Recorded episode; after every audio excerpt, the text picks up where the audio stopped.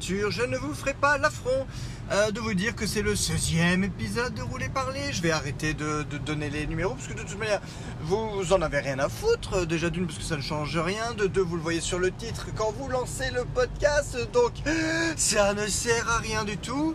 Inutile de vous dire également que nous sommes toujours en pleine Spider Week. Euh, et que officiellement je suis à quoi 3 heures euh, du visionnage du Spider-Man Far From Home, deuxième épisode du MCU. Non, je ne vous le dirai pas, même si je vous l'ai déjà dit. Euh, nous allons continuer notre semaine, notre moment, on va dire, parce que je ne sais pas combien de temps ça va me prendre. Euh, spécial Spider-Man, on revient sur les anciens films bah, de, de, Sony, on va dire, hein, de, base. Sony époque Marvel, Marvel n'a aucun mot à dire. Enfin, voilà. Et nous terminons aujourd'hui la trilogie de Sam Raimi avec le bien nommé Spider-Man 3. Donc après, euh, après deux épisodes, euh, il faut dire assez euh, généralement bien accueillis par la critique. et surtout un épisode 2 complètement dingue qui, a, qui a su vraiment lever la barre c'est assez euh, petit bras de dire que l'attente était euh, fébrile et fiévreuse euh, pour la sortie de ce troisième opus, surtout lorsque on a commencé à apprendre au niveau de la... Bah, quand ils ont commencé réellement à, démarrer la campagne de promotion, donc plus d'un an avant la sortie du film, hein, il faut quand même le, le rappeler que c'était déjà le, cas à l'époque. Euh, ils avaient commencé le teasing avec une première photo, cette photo qui est devenue quand même iconique, il faut dire ce qui est, euh, de, Spider-Man dans son costume noir, euh, au moment où il, où il pleure, hein, sa mère, on va dire, au sommet de, l'église. C'est cette photo iconique qui est quand même symbole de mon, je pense que c'est mon second t-shirt jamais acheté avec, avec Spider-Man dessus. Et donc euh, ils avaient titré ça genre photo exclusive du Daily Bugle, euh, Spider-Man aurait-il changé euh, Et, c'était marqué entre parenthèses, cette photo n'est pas en noir et blanc. Donc voilà. à ce moment-là on était sûr, on le savait, ils allaient introduire le symbiote, ils allaient introduire le Spider-Man noir, le Spider-Man méchant dans le film. Donc rien qu'à ce moment-là, bah, la hype a augmenté. Forcément, énormément de personnes attendaient Venom au tournant. Venom a, fini par avoir Venom, hein, donc, euh, donc, voilà aussi. Et, euh, même le, premier trailer euh, qu'ils ont sorti, alors je, je suis plus certain maintenant si c'était à la Comic Con de 2006 ou pas. mais en tout cas, voilà, fin d'été 2006, grand maximum, ils avaient sorti donc cette, fabuleuse bande-annonce, même s'il y avait des plans qui auront fini dans le film, euh, mais avec effets spéciaux, là était encore un peu en mode un peu plus, un peu plus rude. Et, euh, et punaise, quand on a vu le trailer, mais quelle claque, c'était vraiment oh la vache, ce film là va être un truc de, taré. On s'attendait à un film très très très très très sombre. Euh, il y avait vraiment beaucoup de vraiment beaucoup d'attentes à, ce niveau-là. Ça, il n'y a pas, y a, vraiment pas le renier campagne marketing était plutôt, plutôt, plutôt efficace. Et, euh, et le film est sorti. Et c'est vrai que, bah, déjà au niveau des, euh, des retours en général, euh, je sais pas si à l'époque les critiques étaient plus tendres ou si les critiques se sont fait moins tendres avec le temps. En tout cas, tout le monde s'accordait à dire que c'était pas le meilleur des trois, voire peut-être même le plus faible des trois. clairement qu'il n'était pas à la hauteur de Spider-Man 2, je pense de toute manière en termes, bah, comme je l'ai dit hein, dans l'épisode précédent, en termes de rythme ou autre, euh, Spider-Man 2 reste et restera pour longtemps certainement vraiment un des, bijoux de, pour ce type de film. Et euh, ils ont malheureusement succombé au, euh, bah, en bigger, pourquoi pas, mais c'est surtout en fait ils en ont fait plus. C'était genre ah, vous allez avoir plus de méchants, vous allez avoir plus de et, et le problème c'est tellement de sous-histoires, de sous-intrigues à balancer dans un, entre dans un temps si court. Euh, en finalité, ils ont. C'est marrant, comme quelque part, ils ont voulu faire l'inverse de Spider-Man 2, euh, où l'emphase était énormément faite sur, euh, Peter. Et, limite, on, en oubliait presque le méchant pendant une bonne partie du film. là, c'était hop, il fallait du, il fallait du méchant. Et, et ce qui est dingue, c'est parce que chaque méchant pris individuellement euh, était très intéressant. Mais le problème, c'est de vouloir claquer les trois euh, d'un coup. Il subsiste à une, espèce de. En fait, un méchant arrive, on s'en débarrasse, on trouve un moyen scénaristique pour s'en débarrasser pendant 20 minutes. On- du coup, on l'oublierait presque. Et puis finalement, il revient. Et puis à la fin, bah, bah vas-y, tous les trois, euh, tous les trois reviennent plus ou moins en même temps. Euh, Pris séparément, voilà. Euh, pris séparément, du coup, je pense que le film est un peu perdu dans une espèce de, rythme bâtard où on sait pas trop. Parfois, c'est très, très, très, très lent. Euh, ce qui est horrible parce que beaucoup de scènes sont, sont, intéressantes. Euh, mais, concrètement, voilà, le, je veux dire, la scène de début, en autant la scène d'introduction, tout va pour le mieux pour Peter Parker. J'aurais presque envie de dire, c'est pas bon signe, ça craint du Bouddha, c'est pas bon quand tout va trop bien pour Peter Parker. Euh, et euh, on a toujours, on, suit toujours le plot des, films précédents, à savoir que Harry a découvert la fin du 2 que Peter est Spider-Man, il est pas content, il est vénère, il veut lui niquer sa mère, et il va le faire euh, dans un premier combat. L'évolution des effets spéciaux au fur et à mesure de la trilogie ont permis en fait de, créer un combat. Peter en habit, euh, en, habit euh, ah, euh, civil se battant, et franchement, même encore maintenant, la scène est vraiment, vraiment pas mal. Elle, défonce tout. Et, survient le premier entre guillemets twist du genre ok on a, on a fait un setup de méchant bah, pour l'instant on sait plus quoi en faire. Alors bim à la fin du combat Harry se prend un coup sur la tête et bim il oublie tout. Voilà hop on ne le reverra plus en tant que bouffon vert avant une heure voilà c'est fait on n'en parle plus Euh, pourquoi pas j'ai envie de dire pourquoi pas mais bon voilà Euh, on s'est quand même tapé juste avant une scène qui est quand même un peu longuette qui est belle hein, au demeurant. On reparle de, de Tante May, d'Oncle Ben et tout, c'est super sympa, mais passer. euh, franchement, il faudrait que je chronomètre la scène une fois, mais bon, je pense facile que la scène entière doit durer 3 minutes 30 et c'est fou comme parfois 3 minutes 30 ça peut paraître long. Mais enfin, bref, voilà. Peter a, décidé d'épouser Mary Jane, euh, et voilà tout ce qui s'ensuit, donc voilà. Le problème, je pense surtout, le problème que j'ai eu à l'époque, j'arrive à comprendre un peu mieux maintenant, mais qui me, qui me fait toujours coincer, c'est que ils avaient le costume noir, donc ce qui est très bien. Ils l'ont pas fait comme dans le comics, ils ont décidé d'en faire comme un reflet négatif parfait, on va dire, euh, du Spider-Man rouge et bleu. Pourquoi pas Moi, disons que mon seul, mon, plus gros grief contre le film, à la base, c'est que Peter Parker commence à agir comme un enculé avant même d'avoir le costume. Et ça, c'est le problème pour moi. Je pense que c'est là qu'on. Je dirais pas qu'on. On trahit pas le personnage, mais voilà, ça pourrait être une évolution intéressante, mais euh, le, voir. euh, voir cette popularité lui monter à la tête, le voir agir un petit peu de manière débile, il faut dire ce qui est. Euh, ça, le, le- baiser, je, bon, et je mélange tout, de toute façon, vous avez vu le film, ok, c'est pas les pieds. Euh, le, baiser de Gwen, le baiser à Gwen en tout cas pendant la, la cérémonie de remise des clés, euh, pour moi cristallise bien ce problème avec la caractérisation de Peter dans ce film. C'est-à-dire que Peter embrasse Gwen, sans, enfin, pas, sans trop savoir pourquoi ni comment, mais euh, je sais pas, genre, mec, tu sais très bien que ta meuf elle est dans le public. Euh, tu te demandes de faire un bisou, fais un bisou euh, à travers le masque. Pourquoi tu enlèves le masque pour l'embrasser à pleine bouche devant ta meuf? Surtout que tu t'as prévu de, lui demander, de la demander en mariage le jour d'après. Forcément qu'elle va péter une pile. Enfin, je sais pas, je vais en même temps. Dis, ok, euh, Peter Parker, t'es un geek, t'es un peu nerd, tu sais. Mais merde, il faut pas avoir un diplôme de. Putain, dépêche-toi la moto. On peut pas se dépêcher un peu plus, quoi. Un peu plus? On y arrive? Voilà. Ah, c'était une mobilette plus qu'une moto. Enfin bref. Euh, mais mais ça, ça va pas, ça colle pas. Genre, même si tu te fais griser par tes pouvoirs ou quoi que ce soit, il y a un truc qui va pas. Euh, donc il y a ce côté-là qui va pas. Le côté, bon bah du coup, euh, quand Mary Jane, ça ne va pas au niveau de son taf, euh, Peter essaye de la conseiller. Alors je, comprends le point de vue de Mary Jane, mais genre elle le rembarre. Mais tu dis genre, ouais, alors moi en tant que Spider-Man, quand je rencontre ça, on parle de moi.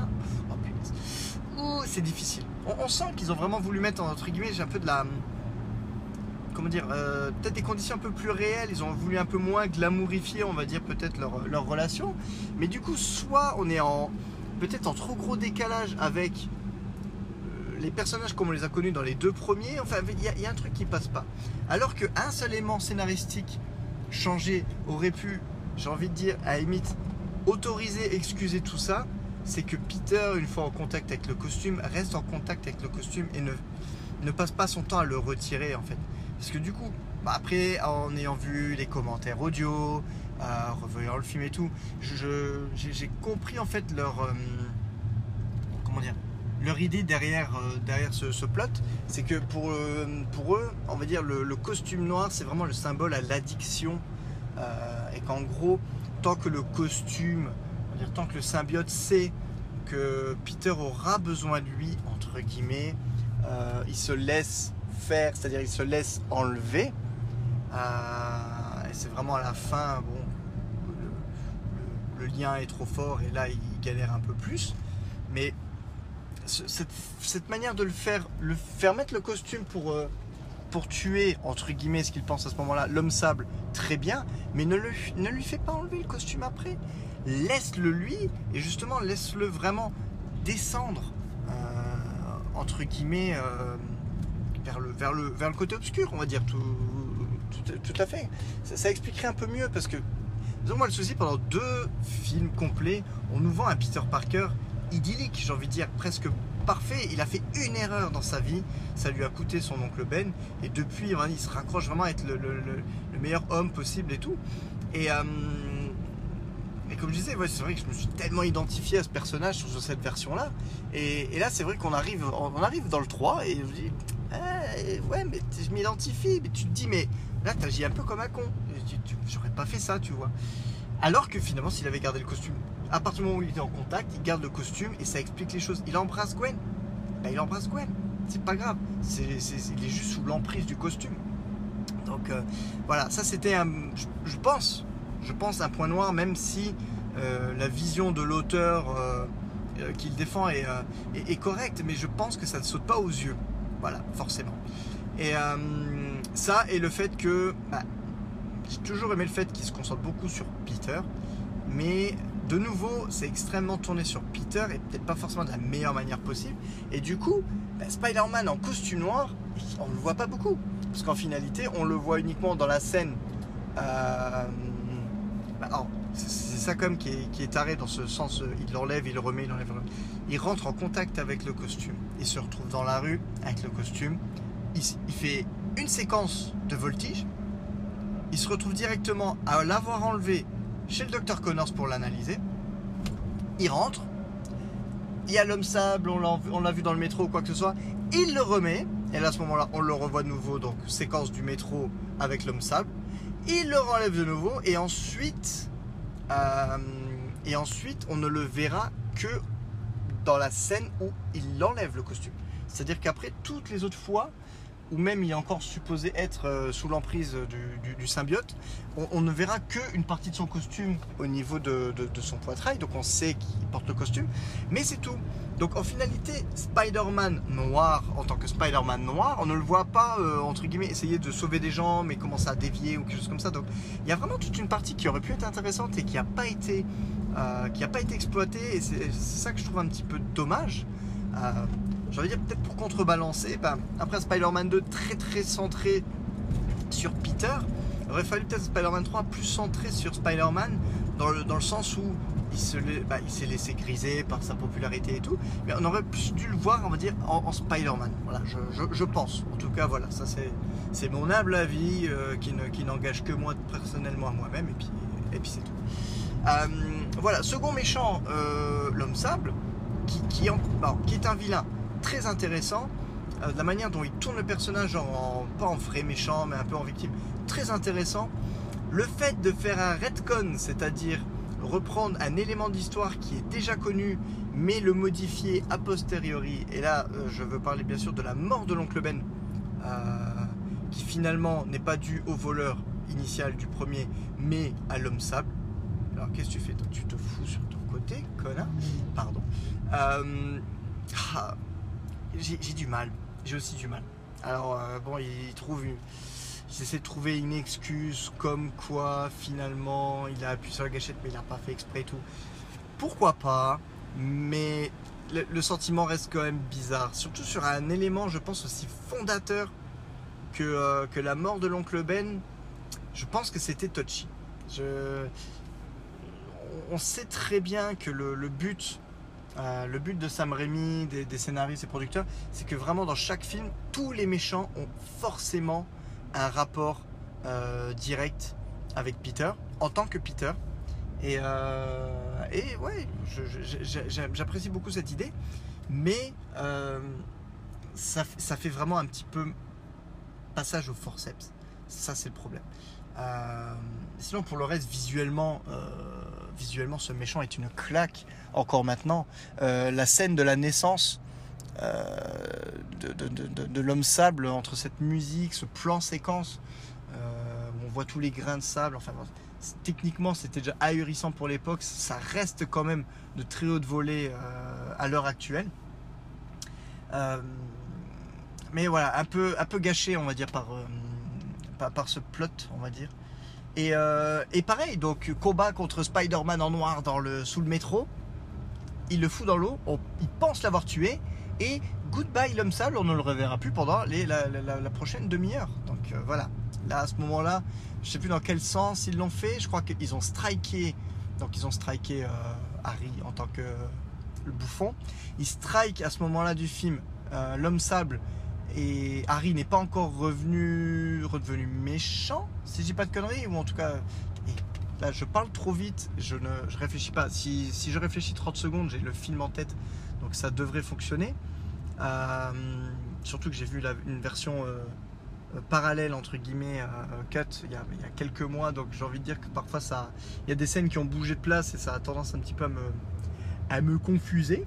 Bref, et donc là, voilà, de pareil, on, prend et on, le jette. Euh, troisième méchant, Eddie Brock alias Venom. Alors bon, c'est un secret pour personne que Sam Raimi ne voulait pas de Venom, parce que Sam Raimi voulait se concentrer sur les méchants classiques des premières années de, de Spider-Man. C'est le producteur Avi Arad, enculé. Euh, il, il a fait de bonnes choses, hein, je dis pas. Mais euh, je pense vraiment qu'à partir de Spider-Man 3, à partir de 2007, tout ce qu'Avi Arad a fait ensuite est de la merde en bas. Euh, c'est impossible. quoi. Comme si que jusqu'en 2004, on va dire, il, avait peut-être ses propres idées. soit il n'a pas été jusqu'au bout, ou alors à cette époque il avait encore de bonnes idées. On avait encore l'impression qu'il était guidé par l'amour du personnage. Euh, mais réellement, à partir de Spider-Man 3, on sent que il a une volonté en tant que producteur. Je passe un peu rapide. Il a une volonté en tant que producteur et il force cette, euh, cette volonté, euh, même, si, même si le film, l'œuvre en elle-même doit en pâtir. Donc, euh, mais nous y reviendrons évidemment avec l'évocation de la trilogie avortée Amazing. Donc, donc voilà, ce, ce gars-là, clairement, même si c'est pas vrai, ah, parce que de toute façon on n'est jamais dans les petits papiers hein, des producteurs, on ne sait pas ce qui se passe vraiment. Mais en gros, pour moi, de, toute manière, on me parle d'Avi Arad maintenant, j'aurais du mal à me concentrer sur le côté positif de ce qu'il a pu euh, apporter, genre le, les, dessins animés, hein, par exemple les dessins animés Spider-Man et X-Men des années, euh, des années 90, le, hum, les premiers Spider-Man, enfin voilà, il y a, des bonnes choses, mais putain, à partir du moment de Spider-Man 3 où il a vraiment hum, forcé euh, l'apparition de Venom, là c'est. Pour moi, après, il a, il plus fait grand chose de, correct. Euh, bref, encore, on va dire une grosse, une grosse, une erreur, je pense, du film, c'est que ils auraient dû prendre leur temps, surtout qu'à cette époque-là, encore à ce moment précis, ils sont persuadés, plutôt persuadés qu'ils vont pouvoir faire un Spider-Man 4. Il n'y a pas encore les contrats qui sont lancés ou quoi que ce soit, mais euh, et comme on l'a vu de toute façon, puisque Spider-Man 4 aura été enclenché, euh, garder Venom en lui-même pour l'épisode 4. Moi, je, vraiment, comme je le voyais, c'est introduisez Eddie Brock pendant tout l'épisode 3. Ap- Faites-lui apprécier vraiment la descente aux enfers où il perd tout et tout. Similaire à ce qu'on voit dans, dans Spider-Man 3 en finalité. Mais faites-lui obtenir le symbiote dans la scène finale de Spider-Man 3 pour nous teaser le méchant de Spider-Man 4. Et là, bim, je dirais pas que ça aurait été de l'inédit, mais ça aurait vraiment été, on a vraiment développé le personnage euh, euh, dans un film entier, et ensuite, prenez-vous le temps pour en faire le méchant principal du film d'après, parce qu'en plus, il y avait matière, vraiment, à faire un, double négatif, on va dire, de, Spider-Man, surtout après le passage du costume noir, de son côté obscur et tout le bordel. Il y aurait vraiment eu euh, matière à faire un Spider-Man 4 aux petits oignons.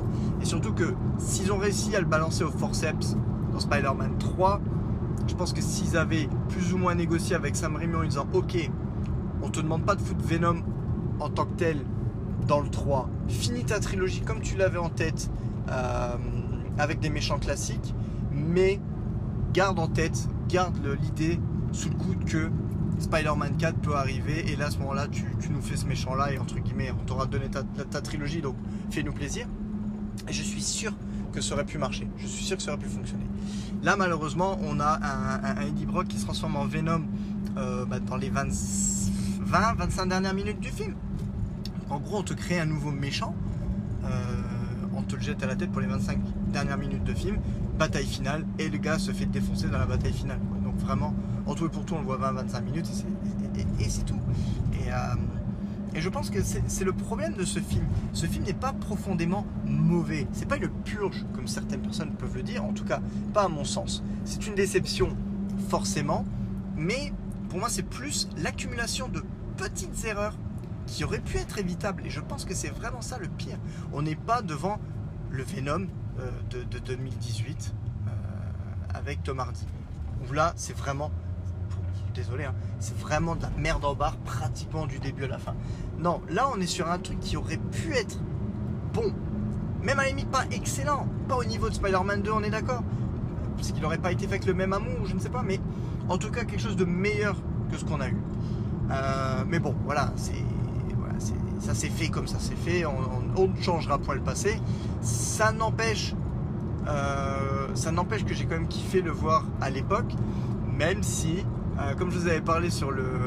Quand je vous parlais d'Endgame, en tout cas, en tout cas l'appréhension de voir Endgame en, dans ce sens euh, fin de saga, fin de trilogie, Spider-Man 3, pour moi, et là c'est vraiment un point de vue personnel, souffre de, ce que j'appelle mon syndrome troisième épisode, fin de trilogie. un jour je reviendrai peut-être sur un épisode complet juste là-dessus, même si je crois que je l'ai déjà fait, mais bon pour moi, beaucoup de trilogies commencent avec un épisode 1 vraiment, vraiment très bien, qui devient les classiques ou quoi que ce soit. Un épisode 2 pour moi qui est souvent supérieur euh, à l'original et qui pousse vraiment la barre haut. Et un épisode 3 qui du coup est en deçà euh, de l'épisode 2 et du coup termine sur une petite note un peu, peu douce amère. Euh, sans compter le fait que généralement l'histoire se clôt. Donc il y a ce côté triste de, de devoir abandonner les personnages. Et là c'est vrai que c'est dommage parce que ce Spider-Man 3 a vraiment la fin, la fin du film, fin de respire la fin de trilogie au taquet quoi. Euh, je veux dire heureusement quelque part, euh, heureusement qu'il n'était pas trop tourné vers Spider-Man 4 et qu'il a su clôturer quelque part sa, trilogie parce qu'en finalité bah, cette trilogie restera jamais une trilogie et ne deviendra jamais une quadrilogie. Donc euh, la mort de la mort de Harry, donc avec ce côté obsèque triste côté où on n'est même pas sûr pendant un temps de si Peter va se remettre avec Mary Jane. Euh, cette fin très sobre euh, qui se termine sur le visage des protagonistes et sans, être une fin ouverte, on va dire, euh, sur un balancement final comme, comme je les apprécie pourtant tellement. Et ouais, voilà quoi, donc il y a, ce petit côté qui, rend toujours un peu tristouné, on va dire, quand on, quand on, revoit, le, quand on revoit le film. mais mais voilà, quoi. En tout cas, le, film est loin d'être une daube. Et même, même, même si dans les bandes annonces ou autres, on nous avait vendu un film dark, sombre, euh, et que en finalité, dans le film, quand il revêt le costume noir, il y a quelques scènes sombres. Il devient quand même violent, un petit peu envers Mary Jane et tout ça. Mais il y a ce côté goofy, ce côté, on va dire, il est complètement ridicule. Et là, par contre, j'adhère complètement à cette image. Parce que le, symbiote ne rend pas forcément méchant, mais il amplifie certains traits caractéristiques. Et euh, Mary Jane le dit très bien, surtout en anglais, parce que dans la version française ça passe un peu à la trappe. Euh, mais en anglais, au tout, tout début du film, quand, euh, quand Peter euh, passe voir Mary Jane à la fin du, du- spectacle et qu'il commence à, s'épancher sur, sur la, fluidité des sons, enfin le- l'écoulement phonique et tout le bordel, elle lui sort un You're such a nerd. Peter est un nerd et donc, genre, socialement, quelque peu inadapté. Et c'est cette partie-là que le symbiote augmente. Et qu'est-ce qu'un nerd? Fait quand il pense être cool Mais il agit de manière complètement décalée. À côté, on a, un- gars qui est persuadé d'être super beau gosse et de se la péter, et il se la pète pas correctement. Et ça, j'ai envie de dire, c'est raccord avec le personnage, c'est raccord pour moi avec le Peter qu'on connaît depuis deux euh, films, et euh, qui se trouve euh, soudain avec un pouvoir plus élevé, euh, avec la sensation que rien ne pourra le battre. Donc vraiment, je, même s'il a vraiment été euh, parodié, moqué euh, dans tous les sens par la suite, cette version de Peter sous l'emprise du costume, même euh, avec la mèche, hein, voilà, la mèche ne me dérange pas trop que ça, elle ben, passe, passe super bien. Quoi. Seul truc qui est un peu drôle, j'ai envie de dire, je pense, c'est dans l'ordre dans lequel ont été tournées les séquences. Parce que tout le monde s'accordera à dire que Toby Maguire a l'air un peu fat dans ce film et un peu plus fat que dans les épisodes précédents. Outre le fait qu'il est vieilli, qu'il est passé là vraiment la trentaine à ce moment-là, euh, au, moment du tournage du, du 3, euh, il y, a- ce phénomène, il y a ce phénomène de, il doit prendre du poids pour le film, il doit prendre du poids pour prendre du muscle euh, dans, le, dans le film, ce qui résulte en quelques scènes où, et c'est souvent quand il, a, quand, quand il est sous l'emprise du costume noir, donc du coup il n'est pas vraiment en costume et ça se voit pas, il a un petit double menton et tout le bordel et on dit oh, putain c'est vrai qu'il fait un peu, il fait un tout petit peu grassouillé on dirait sur les bords, alors que sur certaines séquences au début du film, on le voit et il, paraît plus, euh, plus fit. Parce que voilà, les acteurs, quand ils tournent pendant un mois, un mois et demi, en plus sous costume et tout ça, ils perdent du poids. Euh, je crois que c'est Chris Evans qui le disait il n'y a pas longtemps. Euh, par exemple, pour la, la scène dans Captain America Civil War où il retient l'hélicoptère à main nue, euh, ça, c'est des séquences, euh, quand on les voit torse nu ou autre, qu'ils enclenchent au très en amont, vraiment au tout, tout début du tournage, parce que c'est à ce moment-là où ils arrivent, ils sont les plus, euh, comment dire en anglais, bulk, euh, là ils sont les plus baraqués, et parce qu'au fur et à mesure du tournage, ils sont en costume et autres, ils paraissent plus fit, parce qu'ils perdent du poids de manière naturelle entre la fatigue, les efforts physiques et tout le bordel. D'ailleurs, on, peut encore le remarquer pour refaire une dernière analogie avec le Captain America de, Chris Evans, c'est que Captain America paraît plus maigre dans Avengers Endgame que dans Avengers Infinity War. Et euh, ça n'a rien à voir avec le- la barbe, c'est juste avec le fait qu'ils aient tourné Infinity War et Endgame euh, coup sur coup. Donc voilà, il est plus, il est plus maigre et plus fit dans Endgame.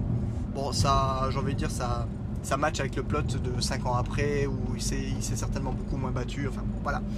Euh, c'était ma petite parenthèse. Donc voilà, je vais, je vais revenir très très très très très rapidement, parce qu'il ne reste pas beaucoup de temps, euh, sur les musiques euh, qui sont absolument géniales et euh, qui vont vraiment amorcer un épisode où je reviendrai sur mes musiques de films préférés, mes compositeurs préférés et surtout le cas, j'ai envie de dire presque problématique, Danny Elfman. Parce que beaucoup de monde a pleuré parce que Danny Elfman n'était pas sur l'épisode 3.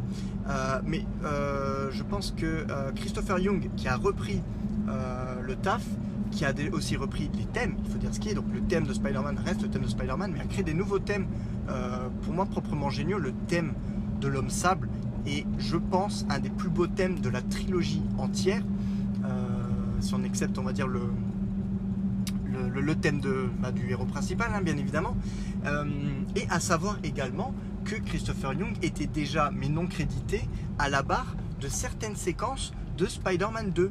Parce que pour revenir rapidement à la musique et revenir surtout sur Spider-Man 2, à l'époque quand j'étais au ciné, même si aux premières minutes, premiers instants, j'étais vraiment euh, soulagé de- d'entendre que le thème de Spider-Man et tout avait été repris, euh, une grosse partie de la partition Spider-Man 2 n'est qu'un ressucé de la partition de Spider-Man 1. Et même si, dans un sens, euh, j'ai envie de dire, ça fait un joli effet miroir, euh, il y a très très très très peu de séquences où il y a réellement euh, une certaine originalité, un nouveau thème qui vient se mélanger. Et, euh, un des thèmes que je préfère dans Spider-Man 2 par exemple, c'est euh, bah, la musique, bah, forcément parce que c'est ma scène préférée aussi, la musique de la scène du train. Et cette musique de la scène du train, comme elle est dans le film, n'est pas de Danny Elfman, mais de Christopher Young. Et je vous inviterai à écouter la version d'Elfman, qui est je crois sur l'album. Alors bah, forcément vous pouvez la retrouver aussi facilement sur YouTube. Et c'est la version de Delfman est vraiment sans aucune originalité, aucune. Euh, c'est vraiment, on a l'impression qu'il reprend le thème euh, classique euh, qu'il utilise souvent et qui leur colle plus ou moins avec bonheur sur la séquence. Alors que je trouve que la musique de, Young se, se, marie beaucoup mieux en termes d'originalité, en termes de, de, rythme au, au, niveau de la séquence. quoi. Donc voilà, donc pour, pour faire des chœurs sur Christopher Young euh, et, dire de nouveau que même si Elfman nous a offert franchement un des plus beaux thèmes de super-héros qui a été donné, euh, je suis pas forcément fan de tout le boulot qu'il a fait par la suite. Mais ça, on y reviendra un peu plus euh, en détail, je pense, dans un épisode spécial où je parlerai de, musique, de film. Voilà, euh, c'est tout pour aujourd'hui, c'est tout pour Spider-Man 3. Alors, je pense que je vais faire un petit crochet, c'est-à-dire que le prochain épisode sera certainement consacré à Spider-Man Far From Home et, euh, et, à mon ressenti sur le film. On verra si je suis un taré et que je vous l'enregistre dès demain matin genre aux alentours de 6h30 du matin quand je vais au boulot au lieu de quand je reviens du boulot. On verra. Ça dépendra selon la, gueule de ma voix, ma motivation et autres. Euh, et ensuite, on reprendra euh, avec la suite, euh, la suite des aventures et la saga Amazing de Mark Webb. Sur ce, je vous dis bonne journée, bonne soirée et à très très très vite.